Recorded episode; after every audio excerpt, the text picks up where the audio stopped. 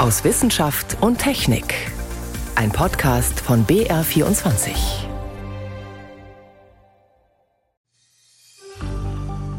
This morning, a remote operated vehicle discovered the tail cone of the Titan submersible.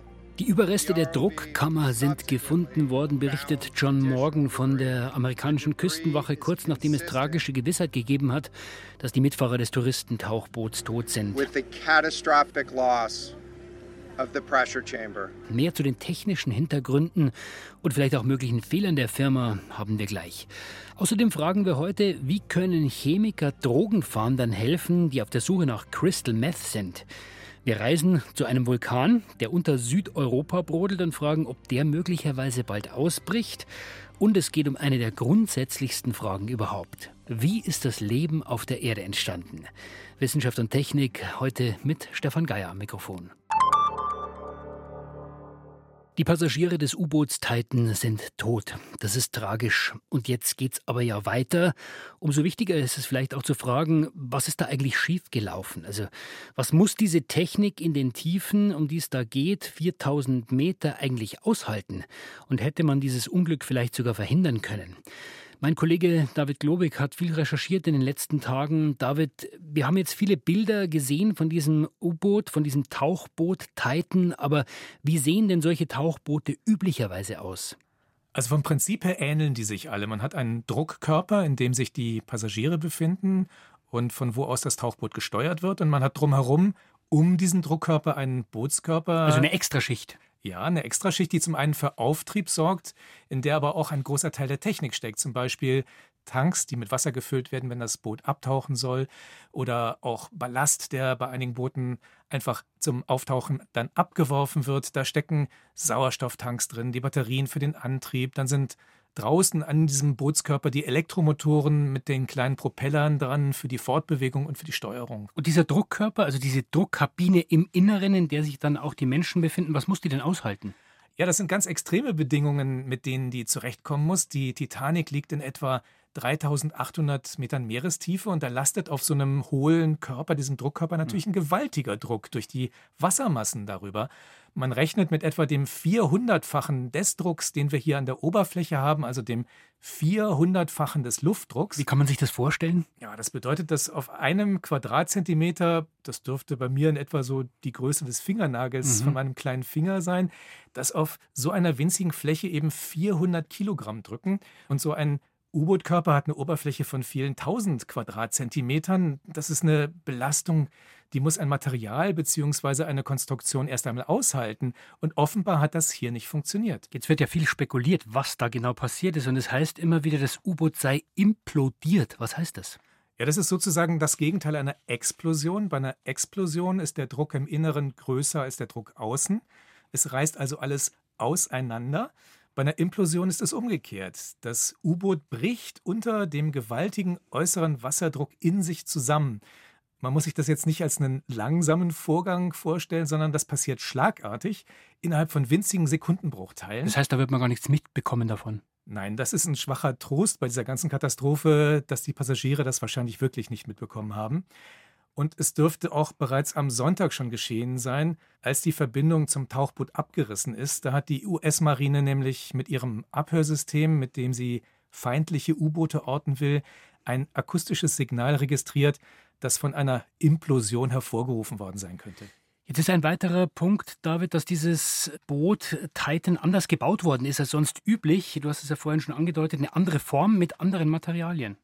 Ja, normalerweise sind die Druckkörper bei solchen Tiefsee-U-Booten, die wirklich mehrere Kilometer tief tauchen, diese Druckkörper sind kugelförmig. Um den enormen Druck auszuhalten, ist das einfach die ideale Form.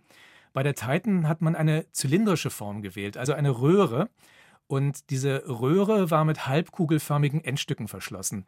Das ist ein Unterschied. Und ein anderer, in den vergangenen Tagen viel diskutierter Unterschied war, du hast es eben auch gerade schon angedeutet, das Material. Nämlich? Ja, üblicherweise bestehen solche Druckkörper komplett aus speziellen Metalllegierungen.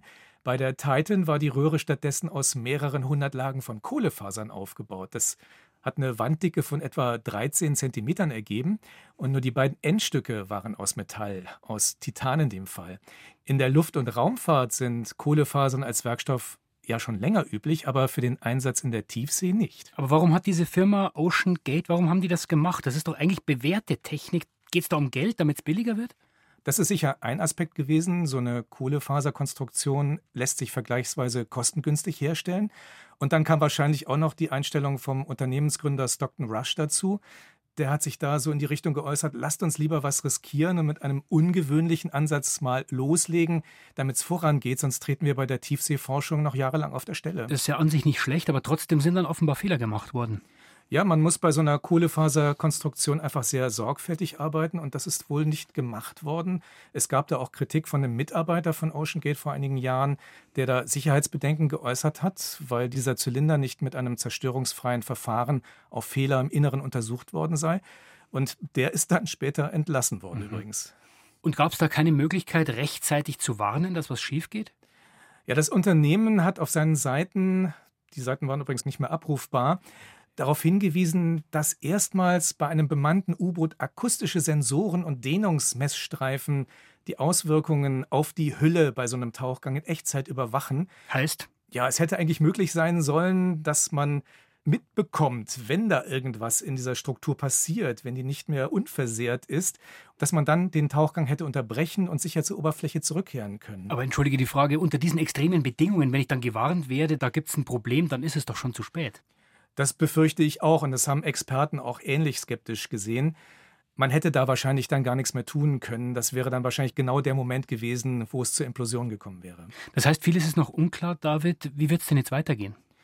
Es wird jetzt erstmal eine detaillierte Untersuchung geben zur Unglücksursache. Dafür wird man wahrscheinlich die Wrackteile versuchen zu bergen. Und dann kann man davon ausgehen, dass zum einen in Zukunft wahrscheinlich anders als heute nicht mehr jeder einfach so ein Tiefseetauchboot bauen und in internationalen Gewässern kommerziell betreiben kann. Und eine andere Frage ist, ob zahlungskräftige Touristen die Titanic überhaupt irgendwann wieder besuchen können. Vielleicht wollen sie das nach diesem Unglück aber auch gar nicht mehr. Der tödliche Unfall des Tauchboots Titan diese Woche. Informationen und erste Einschätzungen waren das von David Globig. David, vielen Dank. Gern geschehen.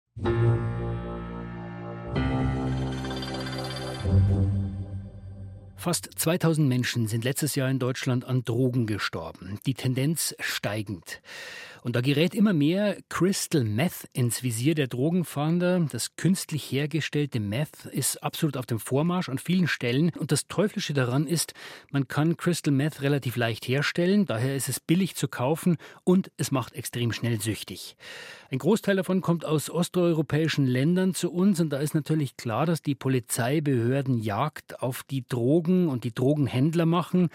Aber dafür muss man den Stoff erstmal nachweisen. Und das ist momentan noch ziemlich umständlich. Könnte sich aber bald ändern, wie Helmut Nordwig herausgefunden hat. Das ist hier unser Syntheselabor.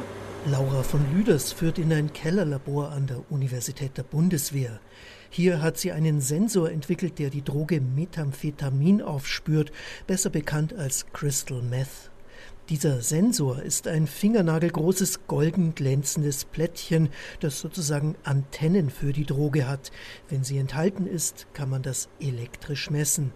Das funktioniert höchst genau dank eines besonderen Materials auf dem Sensor, das hier in diesem Raum hergestellt wird, Graphen. Ja, das ist schon länger bekannt als das Wundermaterial und es hat sehr gute Eigenschaften. Einmal dadurch, dass es sehr, sehr dünn ist und was Graphen auch sehr gut macht, ist die hohe elektrische Leitfähigkeit.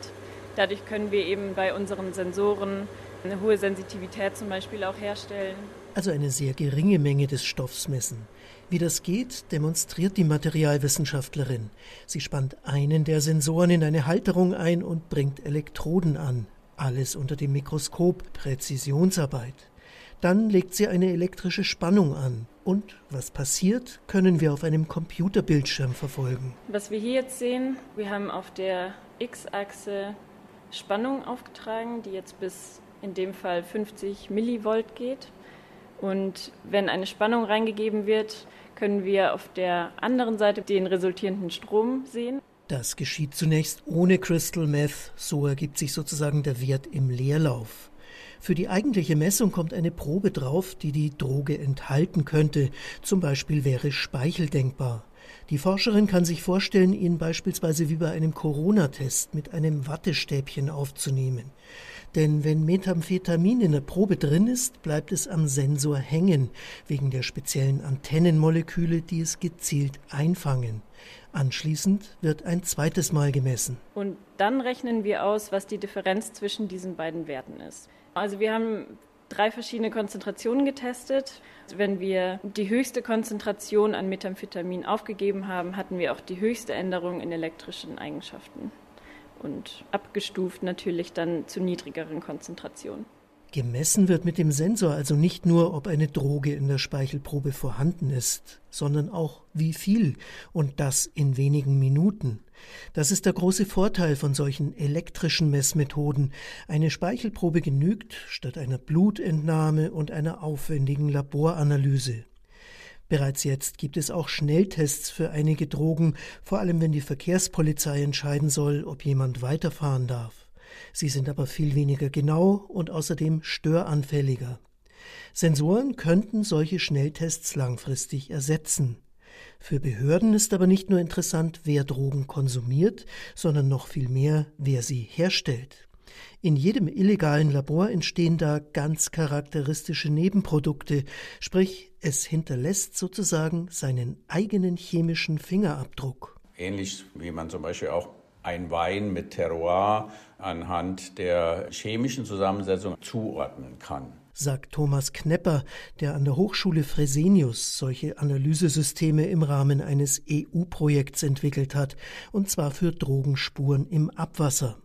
Inzwischen gibt es Sensoren, die unauffällig durch einen Roboter im Kanal angebracht werden können, in Strömungsrichtung gesehen einmal vor einem verdächtigen Einleitungsort und einmal dahinter. Genau wie bei Laura von Lüders ist dann der Unterschied aussagekräftig. So hat die Polizei offenbar auch schon Labore gefunden. Auch wenn noch Forschung nötig ist, die Entwicklung von Minisensoren hat große Fortschritte gemacht.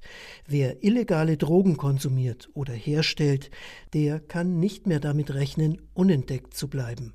Die Drogenfahnder könnten bald ein neues Instrument für den Nachweis von Crystal Meth und anderen Drogen bekommen. Helmut Nordweg berichtete.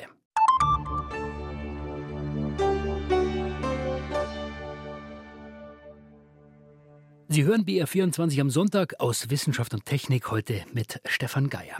Hawaii, Indonesien, Japan, das sind Orte, die einem möglicherweise in den Sinn kommen, wenn es um aktive Vulkane geht.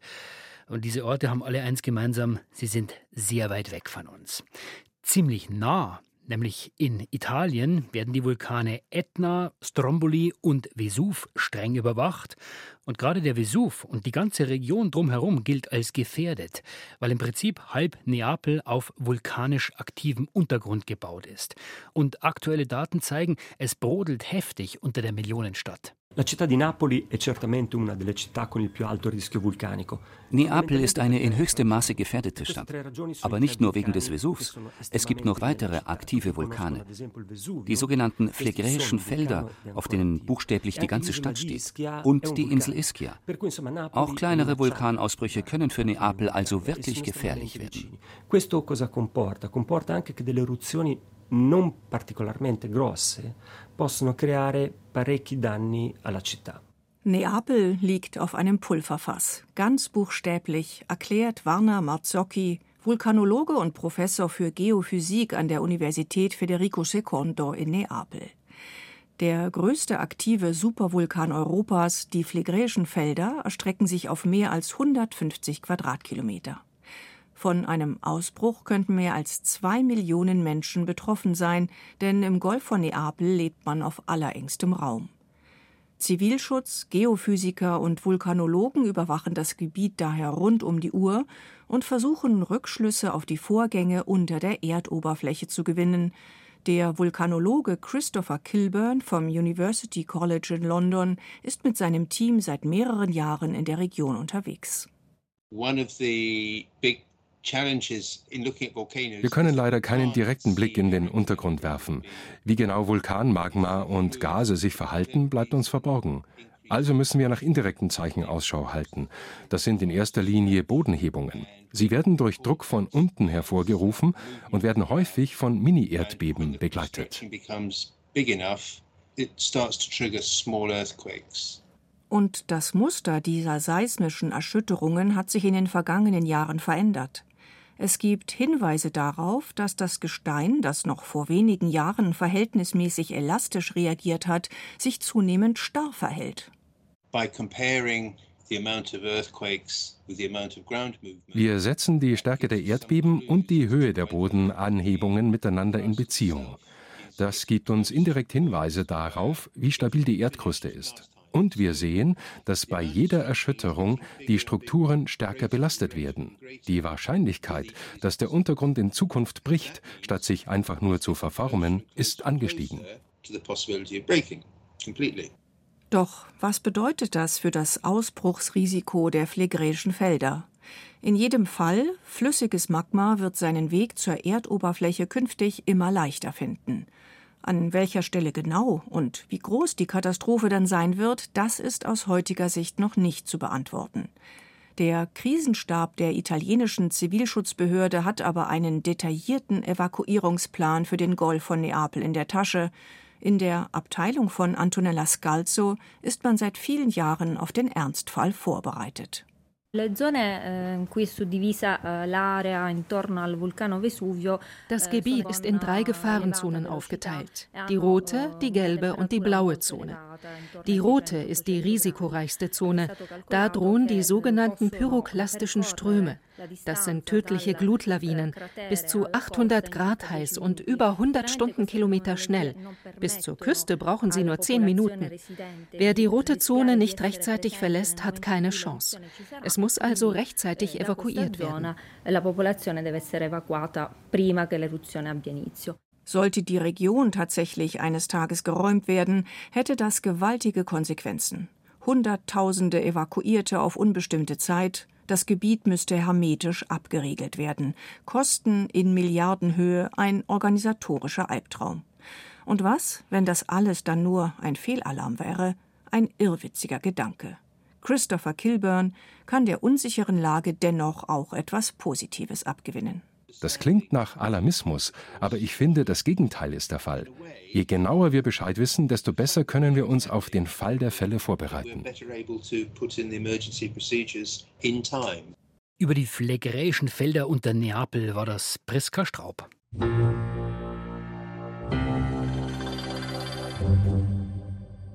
Stellen Sie sich vor, Sie bekommen einen Kuchen zum Geburtstag. Der schmeckt lecker und das Rezept mit allen Zutaten gibt es gleich dazu. Und jetzt müssen Sie rausfinden, wie wird dieser Kuchen gebacken. Und als besondere Challenge ohne Backofen. So ungefähr zumindest geht es auch Forschenden, wenn sie versuchen herauszufinden, wie das Leben vor vier Milliarden Jahren entstanden oder man könnte auch sagen gekocht worden ist. Also die Frage, wie entstehen eigentlich aus winzigen Molekülen die ersten lebenden Zellen? Das Ergebnis, das äh, sehen wir vor uns oder wenn wir an uns runterschauen. Die Zutaten sind auch bekannt. Also, was braucht man eigentlich noch, damit dieses Wunderleben entsteht? Man hat inzwischen schon einiges über das Rezept herausgefunden, also wie man in der Biochemie-Küche hantiert akzeptieren muss. Und trotzdem, es gibt noch genug Rätsel. Renate L. Nicht lange nachdem die junge Erde sich etwas abgekühlt hatte, vor etwas mehr als vier Milliarden Jahren, entstanden die ersten Ozeane. Am Meeresboden sprudelten Gase aus Schloten, das gibt es auch heute noch. Nur war das Meerwasser damals viel saurer und es strömte ein anderes Mineraliengemisch aus der Erdkruste, erklärt Karen Alim, Professorin für biologische Physik an der TU München. Unsere Frage ist, ob die Schlote am Meeresgrund dazu beigetragen haben können, dass die Strömungen durch diese Schlote Moleküle angereichert haben in bestimmten Regionen, sodass viele Moleküle gleichzeitig aufeinandertreffen können und ob diese Regionen, wo sie sich anreichern könnten, dass die besondere katalytischen Eigenschaften haben. Dass sie also chemische Reaktionen beschleunigen. Reaktionen, die Schritt für Schritt von der Chemie zur Biologie führen, zu Vorstufen von Leben. Im Labor hat Karen Alim mit ihrem Team solche Schlote aus der Frühzeit der Erde nachgebaut. Zwischen zwei Glasscheiben, nur ein paar Zentimeter groß, strömt das Mineraliengemisch durch saures Meerwasser so dass wir halt zugucken können, wie sich so ein Schlot formt und beobachten können, wie die Strömung wirklich Moleküle in diesen Schloten transportiert, wo sich diese Moleküle anreichern könnten und ob da zum Beispiel auch Gradienten vorliegen, die chemische Reaktionen antreiben könnten. Gradienten, die halt Energie sozusagen bereitstellen für die Reaktion. Ein Gradient ist ein Ungleichgewicht, das zum Gleichgewicht strebt. Wenn etwa in der Atmosphäre Luft von einem Hoch- zu einem Tiefdruckgebiet strömt, kommt Wind auf, der Energie liefert. In Karan Alims Versuchen entwickelt sich ein Gradient zwischen sauer und basisch. Der Versuch zeigt, Moleküle könnten sich in den Schloten sammeln und es gibt durch den Gradienten auch die nötige Energie, die chemische Reaktionen ermöglicht. Oder anders gesagt, man hat außer den Zutaten für ein Kuchenrezept auch ein Rührgerät, um den Teig zu mischen. Die Moleküle, um die es dabei geht, das ist RNA, eine Art Vorstufe der DNA. Die schlichtere RNA spielt eine Schlüsselrolle in der Forschung zur Entstehung des Lebens. Als nächsten Schritt in ihrer Forschung möchte Karin Alim deshalb mit dem Mineraliengemisch RNA in ihre Laborschlote strömen lassen. Und dann halt RNA zu nehmen, die leuchtet, also die mit Farbstoffen verbunden ist, sodass wir wirklich genau sehen können, wo reichert sich diese an und wenn sie sich wo anreichert, was sind die Bedingungen, die dazu führen, dass es sich anreichert. Dann wäre die Voraussetzung gegeben, dass die RNA-Moleküle miteinander reagieren. Wie es dann weitergehen könnte, damit beschäftigt sich der Biophysiker Hannes Mutschler, Professor an der TU Dortmund. Man geht davon aus, dass RNA so eine Art molekulares Fossil ist, so ein bisschen wie der Quastenflosser, aus einer Zeit stammt, wo es noch nicht die moderne Biologie gab. Und vor allem noch nicht die DNA, den heutigen Code des Lebens. RNA gilt als das erste Molekül, das Informationen transportiert. Aber wie wurde diese Information vervielfältigt? Das ist die entscheidende Voraussetzung für Leben und sei es auch der primitivste Einzeller. Heute helfen dabei Enzyme. In den Experimenten von Hannes Mutschlers Team liefert der Gradient von warm zu kalt in Gestein die nötige Energie. Und statt in einer Zelle, die es noch nicht gab, laufen die Reaktionen geschützt in Gesteinsporen ab. Was wir zeigen konnten, ist, dass wir in diesen Gesteinsporen, die teilweise erhitzt sind, die RNA zur Vervielfältigung anregen können. Und das entspricht dann so ein bisschen der Vervielfältigung von RNA, die wir auch in Viren finden, nachdem sie eine Zelle infiziert haben. Der nächste Schritt auf dem Weg zum Leben ist, dass sich so etwas wie eine Zelle bildet, in der diese Reaktionen stattfinden. Umgeben von einer speziellen Hülle, einer Membran, die schützt, aber auch durchlässig ist für den Austausch mit der Umwelt. Zelluläres Leben basiert eben auf diesen Membransäcken, wo die ganzen enzymatischen Reaktionen stattfinden. Und das muss auch irgendwann mal in der Erdgeschichte passiert sein, dass sich die Zellen quasi von ihrer Umgebung emanzipieren konnten und wegschwimmen konnten und neue Lebensräume erobern konnten. Für den Kuchen wäre das dann der Backofen. In weiteren Experimenten möchte Hannes Mutschler diesen nächsten Schritt zum Leben nachvollziehen. Dass wir es schaffen, eine einfache Zelle zu bauen, die nur auf einem Membranvesikel basiert und vielleicht auf einfachen RNA-Molekülen, die sich dort drin vervielfältigen. Das wäre dann der entscheidende Schritt von der Chemie der frühen Erde, die noch an Schlote am Meeresboden oder schützende Gesteinsporen gebunden ist, zur Biologie, die ihre Informationen vervielfältigt und weitergibt, zu ersten Einzellern und dem Beginn der Evolution. Wie ist das Leben entstanden? Aus der Biochemie-Küche der Natur hat Renate L. berichtet. Und so viel für diese Woche aus Wissenschaft und Technik. Am Mikrofon war Stefan Geier.